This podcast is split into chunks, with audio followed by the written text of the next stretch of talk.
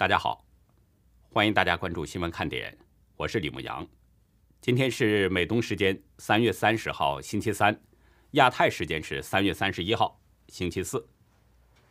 美国有线电视新闻网 CNN 引述白宫官员表示，美东时间三十号的上午十点四十五分，拜登与泽伦斯基通了电话，表达了美方对乌克兰的坚定支持。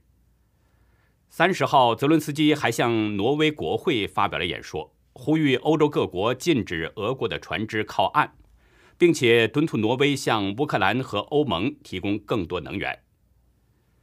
中共外交部三十号表示，习近平和李克强将于四月一号与欧盟领导人举行视频峰会。欧盟官员对媒体表示，这次的欧中峰会将是欧中关系的决定性时刻。如果北京站在了俄国一边，将会为自己带来负面影响。香港终审法院两名英籍法官三十号宣布辞职，原因是不愿意为背离政治自由和言论自由价值观的香港政府背书。英国籍最高法院院长韦彦德表示，他与副院长贺志毅已请辞香港终审法院的海外非常任法官职务，并且立即生效。《华尔街日报》二十八号报道，世界首富马斯克表示。正在认真考虑创建一个新的社交媒体平台，因为 Twitter 没有遵守言论自由的原则。截止到美东时间三月三十号下午两点，包括中共等几个不透明国家的通报数字，全球新增确诊中共病毒人数是二百六十九万四千三百八十九人，总确诊人数达到了四亿八千五百五十万六千三百三十五人，单日死亡是五千四百八十一人。累计死亡总数是六百一十五万六千四百八十四人。我们下面进入今天的话题。上海当局扭捏地承认了疫情失控，网络上是求助声一片。中共国家卫健委突然在今天发文指出，不管防只管治有危险，有两种情况需要引起大家的特别注意。今天是上海封城的第三天了。中共国家卫健委通报说，昨天上海又以五千九百八十二宗病例创下了单日感染记录，其中确诊是三百二十六宗，无症状感染五千六百五十六人。仅仅就是这个无症状感染患者，就比前天又增加了一千三百人。还是要重复一下，官方通报的数字啊，我们只能作为参考。因为上海的防疫专家已经变相承认疫情失控了。大陆的门户网站网易引述上海疫情防控小组成员、复旦大学上海医学院副院长吴凡表示，上海市疫情呈现区域聚集和全市散发并存的特点。专家说话总是这么玄玄乎乎，什么叫区域聚集和全市散发呢？其实这就是官方对疫情失控的一种欲盖弥彰的说法。我用大家能听懂的话翻译一下，说白了，就是这个奥米克戎这种病毒在上海全市已经失控了，病毒布满了全市，社区传播非常严重。今天中午，也就是当地时间的子夜时间了，网友呢在邮件中发来了聊天截图，其中显示在浦东上南三四村。当局派出两辆大巴拉走了至少六十人去隔离。今天早上，一位上海的网友在邮件中告诉我，通过百度地图首页的疫情地图，可以看到十四天内官方通报的疫情定位地点。邮件中表示，搜索上海的官方阳性定位，发现自己已经被淹没在红色的花海里了。上海已经密密麻麻的，密度之高超乎想象，而且只是官方公布的。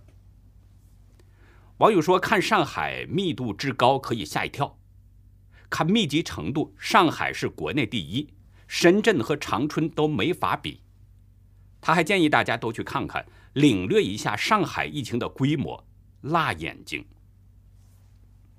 还有一位上海的网友呢，发给我两张群组对话截图。但是网友要求不能展示，因为很容易找到其中说话的人，所以呢，我只能在这里啊，把他们的对话大概的意思呢说给大家听。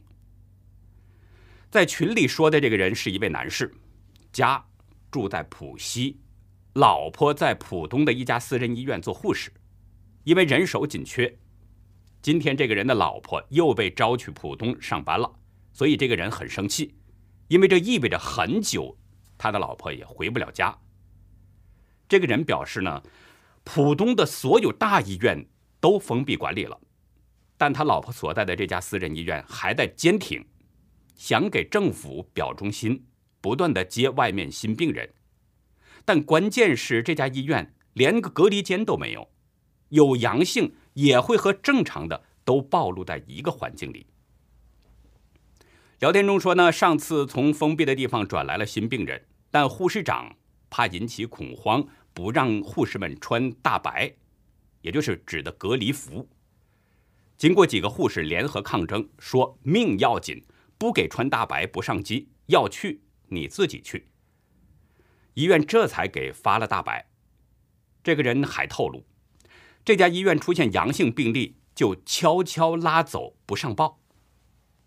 有个科主任跟医院的上层交涉，说这样不行。结果呢，被一个副院长骂，不想干就滚。没想到这个主任挺牛气，说你签字我就走，一下。把副院长给逼得不吭声了。看到这种混乱的状况啊，这家医院有一个从大医院返聘来的护士，果断辞职了，说太乱了，一点防疫常识都没有。然后呢，这个人劝自己的老婆说：“命要紧，不行也辞职算了。”但是这个说话的人的老婆呀，还没有辞职。我们看，无论是官方的欲盖弥彰，还是民间披露的这些情况，都可以看出上海的疫情规模非常大。但是当局用各种方式在拼命的掩盖，甚至发现病例都不上报，自行处理。那么大家可以想象一下，上海疫情的真实情况会是什么样呢？谁都明白一个问题：不论是公立医院还是私立医院，这都是治病救人的地方。医护人员比一般人更懂得如何防护，如何切断传染源。但是这家医院却让我们看到的是无序和混乱。另外呢，也让人担心，在病例数字节节攀升、病例大量集中涌现的情况下，上海市的医疗体系还能坚持多久呢？会不会也发生当初武汉医疗体系崩溃的情况呢？有一个情况相当值得注意。中共国家卫健委似乎在预警了。今天，中共国家卫健委官方微信公号发表了党组书记、主任马晓伟撰写的一篇文章。马晓伟警告：疫情防控是国之大者，如果不管防只管治，中国的医疗体系将面临着击穿的危险。马晓伟在文中表示，做到动态清零。才能最大限度减少疫情对经济社会发展的影响。严格的防疫措施会给部分地区、部分人群带来一些不便，但这些影响是短时间的，范围也是有限的。作为中共国家卫健委的第一高官，突然发出这样的文章预警，我觉得大家应该注意了。在我看来，他的这篇文章出来，可能存在着两种情况。第一种情况呢，就是各地的疫情防控措施很可能要更严厉了，特别是正处在疫情爬坡的这个上海等几个城市，风控的手段可能会更加极端。大家知道，正如中共官媒新华社所说，清零政策是习近平亲自制定的政策，也是习近平亲自指挥部署的，所以马小伟在这里特别强调了动态清零的意义。并且说，如果不管防只管治，中国的医疗体系将面临着击穿的危险。在我看来，马小伟的这些警告啊，很可能就是在替当局放风。也就是说，中共接下来很可能会采取更严厉的风控措施，以使中国的医疗体系不至于崩溃。所以，我觉得呢，不仅是正在封城期间的上海、长春和吉林等这些城市的百姓要做好准备。就连其他地区的百姓，也应该有所准备。当然，首要就是物资储备。已经说过很多次了，大家自己酌量。第二种情况呢，就是中国的医疗体系可能出现了岌岌可危的情况。大家知道，中共啊，对任何不利于他自己形象的事儿，他都会是大事化小，小事化无，他不会自曝其丑。马小伟现在说医疗体系将面临着击穿的危险，会不会是中国的医疗体系已经出现了问题呢？或者说是到了崩溃边缘了呢？如果是这样，那么人们就更应该注意了。相信大家都没有忘记，武汉疫情爆发初期那个阶段，那种令人惊恐的场面，应该让人们是历历在目，因为大量患者集中涌现。整个的武汉医疗体系迅速崩溃了，以至于医护人员向社会征集医疗物资。连医护人员都缺医少药、缺少防护物资，那么没有任何准备的普通百姓是不是就更难了呢？从马小伟的这个文章来看，好像是在说中国的整体情况，但是我觉得哈。正在封城期间的上海、长春和吉林等等这些城市，人们就更应该多想办法储备一些医疗防护用品，不要到用的时候捉襟见肘、缺东少西。上海虽然是中国的第一大城市，但是仅官方通报的数字，每天就是几千病例的增长。以目前这种增长的速度，上海市的医疗体系还能挺多久呢？大家是应该有这种考虑的。昨天上午，因为被医院互相踢皮球，没能按时洗肾，在医院滞留五十五个小时之后，上海浦东新区北蔡镇七十七岁的慢性病患者沈瑞根老人，心肌衰竭，已经去世了。家属在微博中发文表示，二十六号沈老人到复旦大学附属的浦东医院，因为疫情封控，只能由年龄更大、已经八十三岁的老伴儿陪护。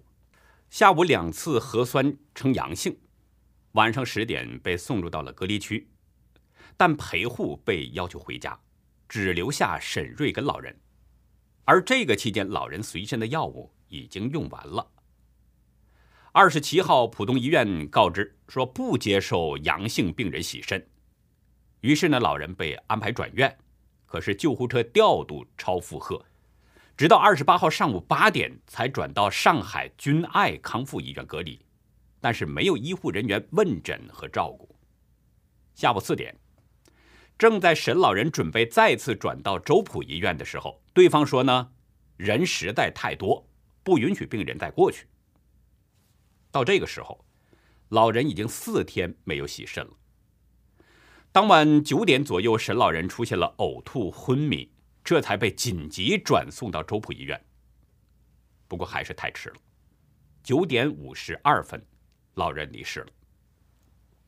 这是在上海严厉封控措施下第二例求医受阻导致死亡的悲剧。第一例我们知道是一名护士叫周胜妮，因为哮喘发作，同样被医院踢皮球拖延，在二十三号的当天离世。网友们是纷纷怒问：上海到底还有多少沈瑞根？同样是昨天，上海的东海老年护理医院的一位老人家属程展明，他告诉大纪元，接到老人院的通知，八十八岁的奶奶阳性。家属呢想跟老人通个电话，或者是了解一下老人的情况，但是医院总台和医办都表示。老人院已经被外面的医疗团队管控了，无法联系到老人。程展明表示，奶奶有手机，医院说呢，已经派护工去给奶奶的手机充电，然后让奶奶回复电话，可是一直都没有等到奶奶的电话。现在老人是生是死不知道，而且现在好多家属啊，都联系不到老人，但是有些家属最后等到的消息。就是一个骨灰盒，叫他去签字，这太可怕了。有一位网民表示呢，他的一百岁的外婆也在东海老人院。二十五号，家属得到医院的通知，老人阳性，需要转院。第二天，听说疗养院已经因为新冠，很多老人去世，有些去世的老人因没有家属来处理，只能暂时沉尸院门口马路边。有一位叫蛋蛋的子蛋蛋的，他表示说，本人就在这家医院护理。他说呢，事实确实这样，阳的转运，密接的、次密接的还在病房等待政府解救。二十五号，护士长说，浦东疾控中心接手了。今天已经二十九号了，我们只能躲在病房，不敢开门窗，眼睁睁天天看着好多幺二零来转运。另一位老人的家属化名高勇表示，老人院老人的具体感染数量不清楚。医院应该给家属一个交代，到底怎么会发生这么重大院内感染的事情？据程展明透露说呢，老人院爆发疫情啊，是因为管理不当造成的。医院呢是封闭管理，但是护工出去玩、聚餐、吃饭。三月初疫情开始时，护工阿姨出现了阳性，却没有隔离，还在医院继续照顾老人。我们再看看当局的风控措施下那些无助的普通上海人。一位居住在浦东浦电路二十九弄的居民，在帖子中写道：“小区二十四号被封排查，平时小区内看不到这么多人，可是封控那几天都是不戴口罩的人在楼下聊天。”帖子中表示，二十六号听说有人双杠，但居委会不作为。依旧一堆一堆不戴口罩的人聊天，甚至还有居委在一起，却不见人上门做核酸。第二天，依旧看到双杠人员在小区内行走、遛狗。二十八号核酸，浦东发布称有确诊病例，但询问居委一直不告知是谁，也未曾带走。双杠核酸异常人员可以在小区随处游走，其他人的安全谁保障呢？另一位新手妈妈表示，八个半月的婴儿发烧三十九度，已经十六个小时，眼看小孩子都呼吸困难了。而此前二十六号开始，家中两位老人和自己的丈夫连续发烧，打电话给居委，居委让联系幺二零。但幺二零说已经满负荷，大人等得起，小孩子等不起，求助求助求助，真的走投无路了。其实网络上上海人的这种求助的帖子非常多，一位叫我是腾儿的蘑菇包写道：“求助，坐标浦东南码头街道，上海浦东新区爆发到现在开始封区。”这一个月来，家里的血透病人和家属们，为了每次顺利按时做血透，已经心力交瘁。浦东定点透析的医院实在太少了，幺二三四五和幺二零都打过，说是特殊时期。我们也知道现在医疗压力大，但真的希望帮帮我们一家。一位叫刘义清的人在求助的帖子中表示。他的父亲是一名尿毒症患者，住在浦东新区三玄路绿波家园二十六栋。因为大楼被封控，从上周五开始到现在多天没有做血透了，致电几家医院都不收。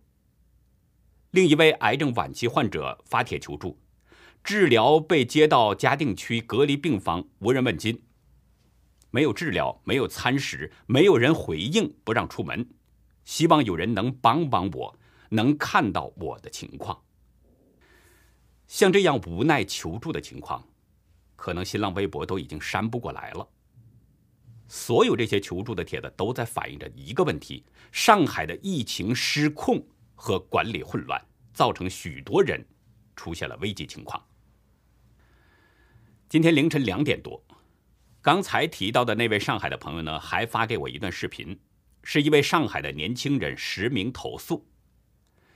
网友表示，自己的同事就住在这个视频中提到的那个小区。年轻人说的内容都是真实的。视频中的年轻人叫石嘉诚，住在浦西黄浦区梦花街一百八十九号。他公布了自己的身份证号码。他反映浦东南码头街道临沂七村在疫情期间的管理混乱。据他反映，三月二十一号临沂路幺零幺弄有人确诊。但是小区内当天和第二天的排队做核酸，人们的距离都不到一米，他质问：这样排队到底是安全还是不安全？科学还是不科学？三月二十六日早上九点吧，这个南京路二十四弄啊，有人确诊了。上海发布也发了，啊，来咱们看一下三月二十六日早上六点钟，这钱大妈是什么样的啊？一帮人拥在这个钱大妈门口在买菜啊，也没人管，啊，估计都在抢吧。然后三月二十八日呢，上海又发布了啊，这个浦三路二百七十七弄啊，有人也中招了。然后呢，这个二十九号上海发布啊。这个兰陵路二十四弄啊，也有人中招了。咱们小区啊，就官方证实实锤啊，有四个人是确诊过的。那我就很好奇了，我就假设啊，不是吹牛啊，就假设，假设第一例阳性呢是这个外面传染的，我们小区后面封闭了啊。那么我就想知道啊，后面这三位是怎么感染到的？都分小区了，也没人进出啊，是吧？也没人翻墙啊！到底是这个核酸的时候，还是这个买菜的时候啊中招了？这么一个乱象啊，会不会造成这么一种所谓的交叉感染？我也不敢往高处去想啊，我就想着是咱们这个小区内部的管理人员可能疏忽了，那我就给投诉啊，是不是？我不做这个视频呢，可能上面的人也看不见啊，也不知道该处罚谁啊。毕竟咱们这小区啊是有好多个阳性的，是吧？那有阳性的肯定有问题了，那有问题怎么还是一番乱象没解决呢？这个零一七村呢，他在二十号出头就有阳性了，啊，那之后这几天呢，啊，这个也没管控，也没干啥的，啊，这个核酸呢拥挤，排队买菜拥挤，那有这种情况的发生呢，那肯定就是管理有问题啊。退一万步说，你这样子排队，都这样排队了，都这样子抢菜了，不会传染，啊。那么你所展现出来的这个乱象也是没有秩序的呀，对不对？如果这个啊在疫情期间你都能够判定它为有秩序、安全、科学，那我觉得我的书可能也白读了。我们是通过讲道理的方式、说真话的方式，我们投诉，我们希望有关部门能够回应，谁该下台就下台，好吧？希望有关部门能够回应。再说一遍，不是吹牛，也不是造谣。我要对得起我的身份，对不对？我们小区这么多老年人，手机都用不来的，谁能站得出来？我站出来。这位年轻人的视频挺长，我们呢是做了一些删减，只把重点的部分呈现给了大家。网友在邮件中告诉我，这个小区的居委除了几个领导外，其余都是一些文化水平比较低的人。这些人当中呢，其中有网友同事的小学同学，曾经因为学习差留过级。网友表示，这些人的水平低下，导致该小区管理混乱，病毒蔓延。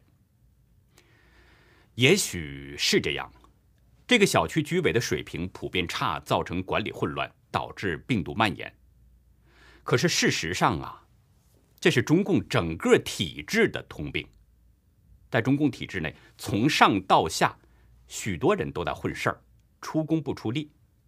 因为中共根本不把人命当回事儿，所以他的官员都是这种表现。今天早上，一位上海的网友在邮件中对我说：“买菜已经成了居民每天一大早起来必须奋斗的一件最重要的事情。”网友发给我一段视频。是他在闵行区的同事在网上买菜的内容。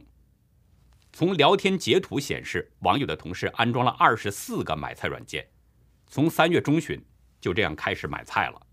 今天早上六点十九分，这个人就在网上开始了新一轮的抢购。视频中可以看到，网友的同事在五分钟之内不停地刷手机，但不是外卖平台拥堵，就是购物车里的商品被抢光。网友本人也试过几个平台，结果也是一样，都没有成功下单。购物车里的东西越来越少，直到最后一个都没有剩下，永远是外卖小哥已约满。网友在邮件中写道：“一些和子女分开住的老人怎么办？有纸钞也买不到菜，封锁之下，闷在家里倒还好，有微信视频可以和别人对话。”但是吃的没了，那心态肯定崩溃，甚至跳楼。昨天我就说，在这种没有活路的情况下，人们还能忍多久呢？今天网友呢就给我发来了视频，说今天晚上八点发生在浦东某小区的事情。当地人在聊天中说，因为买不到菜，小区暴动了。不过我看过了视频，发现呢并不是什么暴动，这可能啊是当地人一种表达愤怒的方式，故意使用“暴动”这个词。实际上呢，只是忍无可忍的居民走出了小区，像是在上街抗议。一段视频中显示，很多人是围聚在一起，有人还使用扬声器在陈述着什么。另一段视频中显示呢，很多人是冲出小区，很多人在马路上行走，像是在进行游行抗议，而小区内的人还在不断的向外走。中国现代史上有十名才貌双全的女子，她们是活跃在社会各个领域当中，然而是一场文革浩劫。不但摧毁了无数的文物，也逼死了许多文艺界的名人。咱们的红潮看点呢，今天继续来盘点十位知名的才貌双全的女子，在遭遇非人迫害之后，最终香消玉殒的悲情。欢迎大家到优乐客会员区了解更多。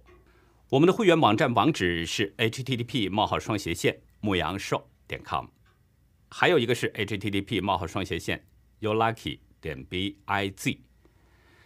那好，以上就是今天节目的内容了。如果您喜欢新闻看点，请别忘记点赞订阅。也希望您在视频下方留言跟我们进行互动。更希望您帮我们把这个频道多多的转发出去，让更多有缘人、更多像您一样需要了解真相的人接触到我们。感谢您的收看，也感谢您的支持和帮助。再会。